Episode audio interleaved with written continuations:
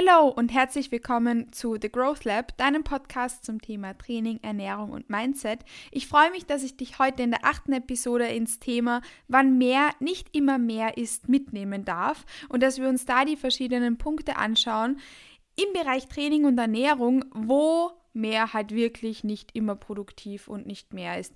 Uns kommt dieses Saying, more is more, less is more, mehr ist mehr, weniger ist mehr, mit Sicherheit bekannt vor und ich bin mir sicher, dass du da auch ein paar Punkte kennst, wo du weißt, okay, mehr ist da nicht immer mehr und vielleicht ist da weniger mehr oder vielleicht ist da mehr mehr. Heute schauen wir uns eben an, bei welchen Punkten mehr wirklich nicht immer mehr und wirklich nicht immer produktiv ist. Ganz kurz vorweg, sollte da irgendein Punkt dabei sein, wo du dir denkst, hey Kathi, ich hätte gerne ein bisschen mehr Content dazu und das interessiert mich voll, irgendwie schade, dass wir darüber jetzt nicht noch intensiver und nicht mehr gesprochen haben, dann freue ich mich, wenn du einfach ähm, auf mein Instagram-Profil gehst und mir eine Nachricht schreibst. Mein Handle auf Instagram ist @katimatlik und mir da eben Feedback gibst, wenn du zu irgendeinem bestimmten Thema noch ein bisschen mehr In-Depth-Content Content hättest, ähm, damit ich da dann in einer kommenden Podcast-Episode noch ein bisschen genauer darauf eingehen kann. Und ich würde sagen, that being said, schießen wir mal los weil es einige Punkte gibt, wo, wie gesagt, mehr wirklich nicht immer mehr ist.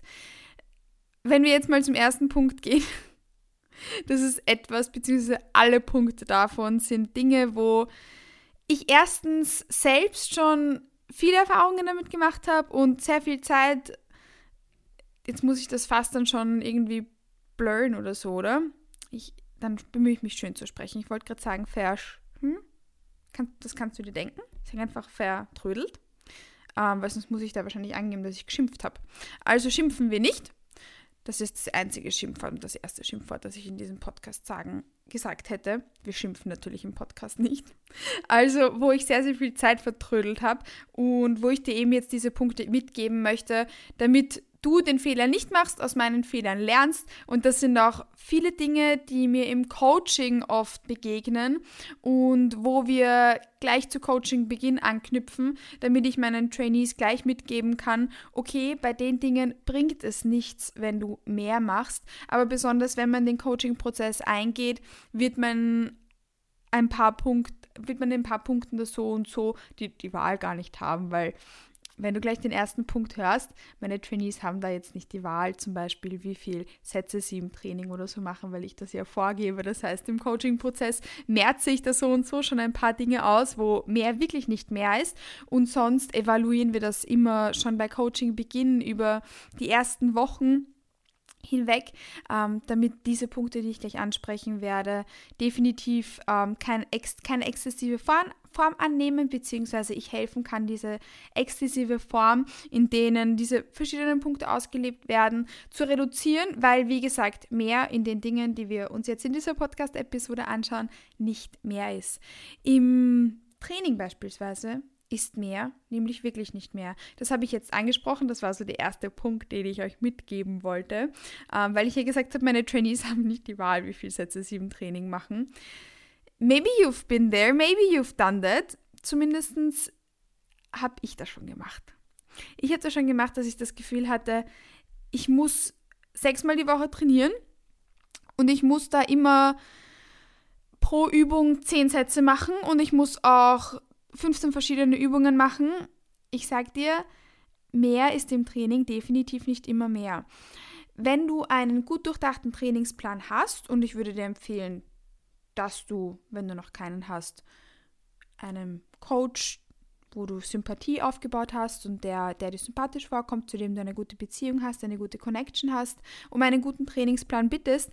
Denn äh, wenn du einen guten Trainingsplan hast, dann holst du da definitiv aus weniger auch mehr raus. Es macht nämlich keinen Sinn, dass du 15 Übungen pro Session machst, dass du sechsmal die Woche ins Training gehst und dabei jeder einzelnen Übung eben 15 Sätze oder so machst. Im Training ist mehr definitiv nicht immer mehr. Let me tell you, drei bis fünf Sessions pro Woche sind für die meisten Athleten und Athletinnen definitiv genug. Auch mit zwei Sessions fahren viele Leute sehr, sehr gut, je nachdem, welches Ziel man erreichen möchte und wie schnell man dieses Ziel erreichen möchte. Wie gesagt, sind zwischen drei bis fünf Sessions, teilweise sogar auch zwei Sessions pro Woche, wirklich ausreichend. Besonders wenn man einen guten Trainingsplan hat, ist zwischen zwei bis fünf Sessions pro Woche definitiv alles machbar und alles möglich und definitiv ausreichend, um jegliche Ziele zu erreichen. Als Beispiel bei mir, ich trainiere persönlich viermal die Woche, das mache ich jetzt schon seit eineinhalb Jahren so. Und ein gutes weiteres Beispiel, weil ich weiß, dass, dass die Person, die zum Beispiel einen Podcast aufnimmt oder den Leuten, denen man auf Instagram folgt, dass man diese Leute natürlich auch als Vorbild sieht, sonst würde man ihnen nicht folgen und sonst würde man wahrscheinlich auch den Podcast dieser Person nicht anhören da weiß, also wie gesagt, bin ich vielleicht auch so ein gutes Anhaltsbeispiel. Ich mache Bodybuilding, ich preppe gerade und ich trainiere auch viermal die Woche und nicht sechsmal die Woche. Und ein weiteres gutes Beispiel, was ich jetzt eben gerade angeteasert habe, ist zum Beispiel im Kraft-3-Kampf. Im Kraft-3-Kampf fahren die meisten mit vier Sessions pro Woche sehr, sehr gut. Auch wie ich Powerlifting gemacht habe, habe ich viermal pro Woche trainiert und ich habe eigentlich ausschließlich äh, Powerlifting-Trainingspläne geschrieben, wo meine Athleten oder Athletinnen drei bis viermal die Woche trainieren gegangen sind. Nicht mehr. Wirklich nicht mehr. Maximal dann vielleicht noch eine Pump-Session, wenn sie gesagt haben, hey, ich würde aber noch so gern noch einmal ins Gym gehen. Dann haben wir noch eine Arms and Delt Session oder so dazu gemacht. Das heißt einfach einen leichten Trainingstag.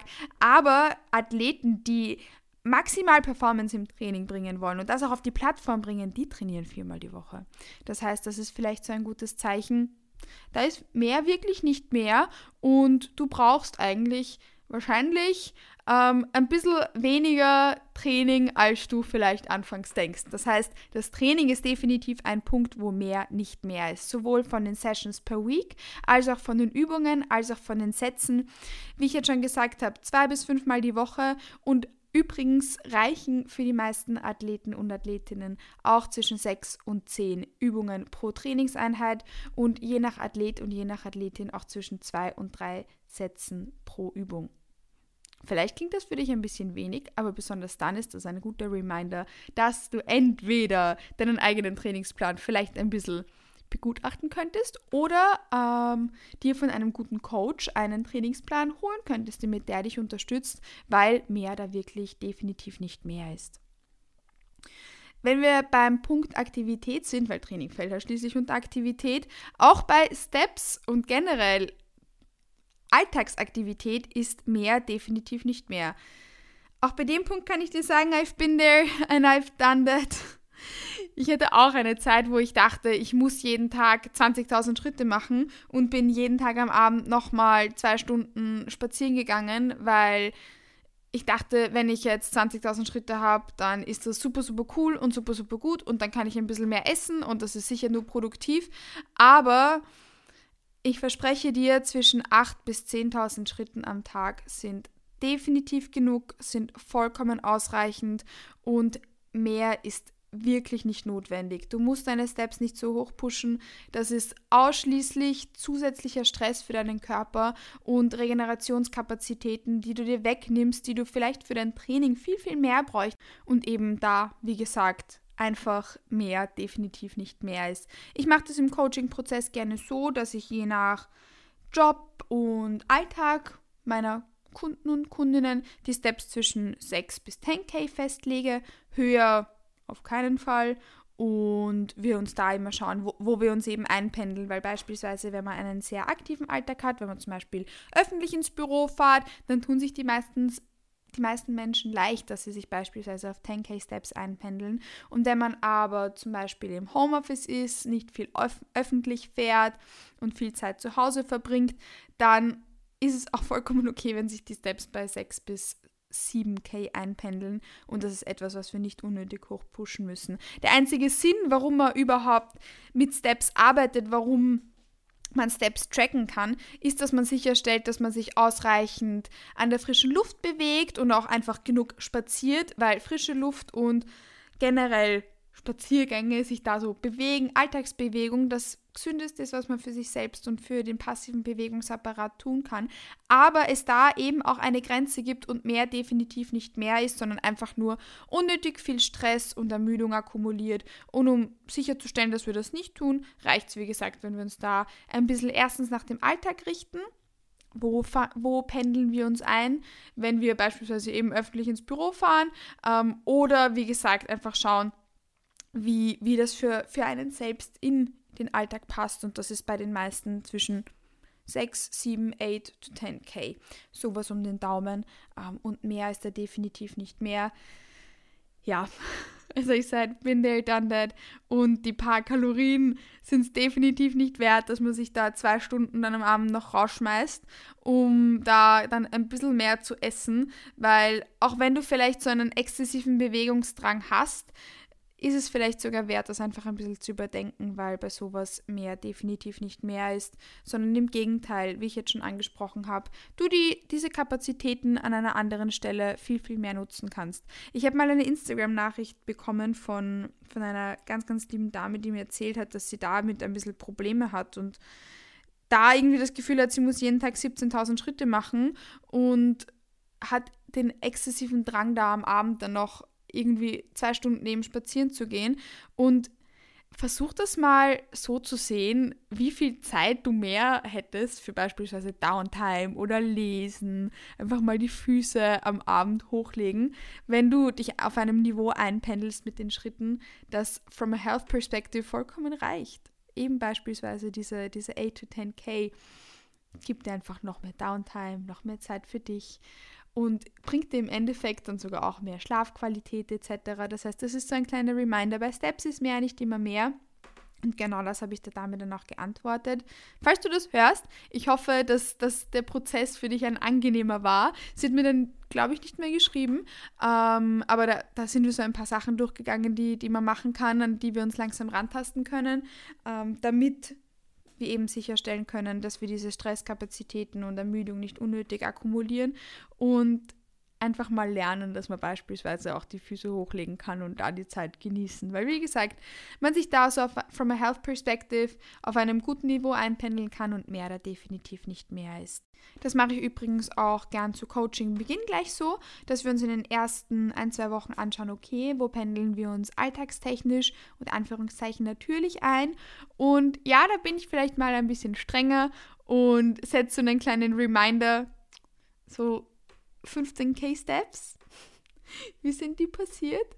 Passiert das durch den Alltag oder bist du da wirklich dann nochmal extra große Runden spazieren gegangen? Weil, wie gesagt, wir diese extrem zusätzliche Aktivität nicht brauchen und meine Kunden und Kundinnen lernen dann auch mit den Wochen das zu genießen, wie es ist, wenn man sowas nicht in ein exzessives, auf ein exzessives Level pusht, sondern da, wie gesagt, seine eigenen Kapazitäten ein bisschen anders verteilen kann und dann auch im Endeffekt viel, viel besser nutzen, so wie wir jetzt eben gerade angesprochen haben. Wie gesagt, etwas, was ich auch am Anfang des Coaching-Prozesses gleich sehr, sehr gern priorisiere, weil das ein super wichtiger Punkt ist und mehr da definitiv nicht mehr ist. Wenn wir schon beim Punkt from a health perspective sind, dann macht es auch Sinn, dass wir da ansprechen, dass auch bei beispielsweise Obst und Gemüse mehr ab einem bestimmten Punkt definitiv nicht mehr ist. Hast du schon mal etwas von diesem Five a Day gehört? Das ist so eine gute, gute Richtlinie, beziehungsweise Five a Day impliziert eigentlich nur, dass man ausreichend Obst und Gemüse essen soll. Und wenn man sich Five a Day ein bisschen genauer anschaut, dann schreiben diese, die Menschen, die das entwickelt haben, auch dazu, welche Menge sie damit meinen. Ich verspreche dir nämlich, dass wenn du beispielsweise 700 Gramm Gemüse pro Mahlzeit etc. isst, da eventuell mehr wirklich nicht mehr ist. Es reicht nämlich vollkommen und das ist etwas, was dieses Five a Day gut anspricht, ähm, dass 150 Gramm Obst und Gemüse, Obst oder und oder Gemüse pro Mahlzeit definitiv reichen und genug sind. Mehr Obst und Gemüse ist definitiv nicht immer mehr. Ich mag solche Richtlinien nicht wie dieses Five a Day, weil ehrlicherweise nicht jeder Mensch isst beispielsweise gerne fünf Mahlzeiten am Tag. Manche schon, ich beispielsweise esse auch gerne fünfmal am Tag.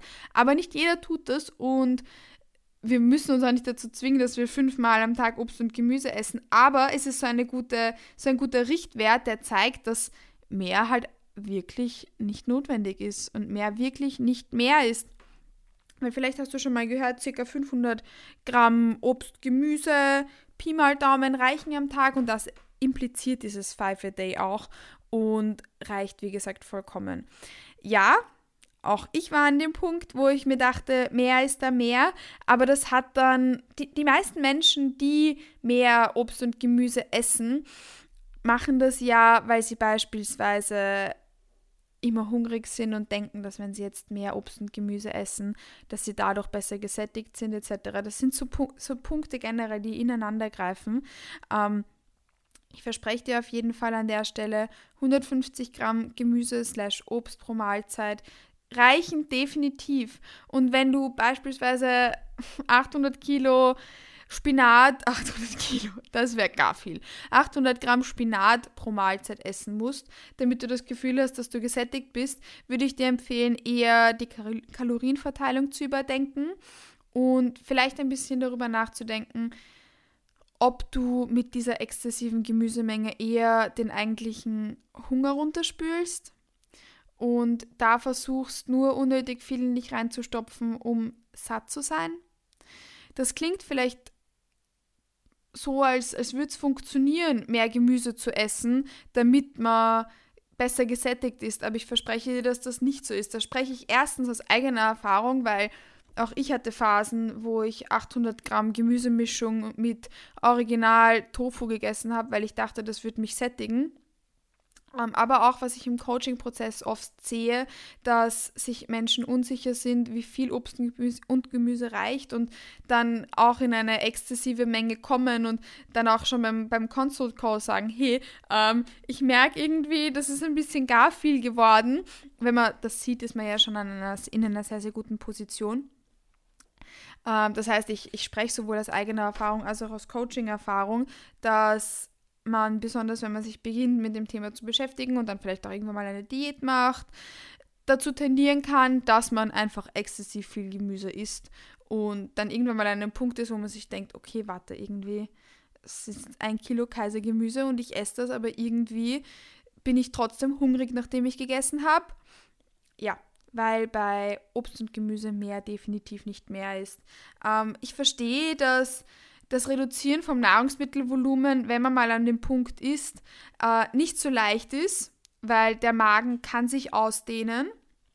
Und wenn man mal sich das sozusagen antrainiert hat, dass man so exzessiv viel Gemüse isst, ist es ein unangenehmer Prozess, dass man da das Lebensmittelvolumen wieder reduziert. Aber ich verspreche dir, dass es das wert ist, weil Vielleicht erkennst du dich in dem wieder, wenn man extrem viel Lebensmittelvolumen isst, eben beispielsweise extrem viel Gemüse, dann ist man schnell nach der Mahlzeit wieder hungrig.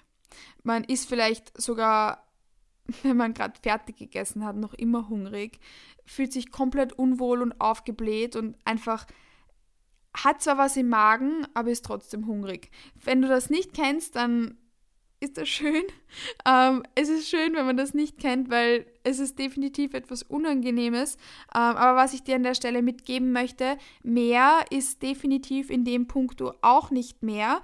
Und wenn du das Gefühl hast, du möchtest etwas Gutes für dich selbst tun und du möchtest genug Obst und Gemüse essen, dann ist sowas wie dieses Five a Day, von dem ich wie gesagt jetzt nicht ich halte von solchen Richtwerten nicht immer so so viel, aber dann ist das ein guter Anhaltspunkt, dass das auch so der Deckel ist. Mehr muss nicht sein. Und wenn du beispielsweise bei deinen drei Hauptmahlzeiten immer 150 Gramm Obst slash Gemüse hast, ist das vollkommen okay, vollkommen genug und mehr ist da definitiv nicht mehr.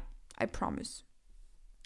Und das waren auch schon so die größten drei Punkte, wo mehr definitiv nicht mehr ist. Natürlich gibt es dann auch andere Punkte und ich habe die jetzt relativ grob angesprochen, sind aber wichtige Punkte und besonders wenn du dich vielleicht gerade mit dem Thema, was kannst du für dich selbst tun, ähm, unter Anführungszeichen gesunde Ernährung, Training etc. befasst oder wenn du vielleicht da in ein in einer, in einer Place bist, wo du dir denkst, hey, ich würde gerne meine eigene Beziehung zum Essen und zum Training verbessern, dann hoffe ich, dass ich dir damit sowohl sagen konnte, okay, was ist gut und wo können wir den Deckel draufsetzen.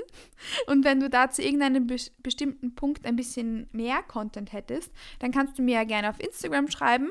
Ähm, da freue ich mich über dein Feedback, damit wir das in den kommenden Podcast-Episoden noch ein bisschen genauer anschauen können.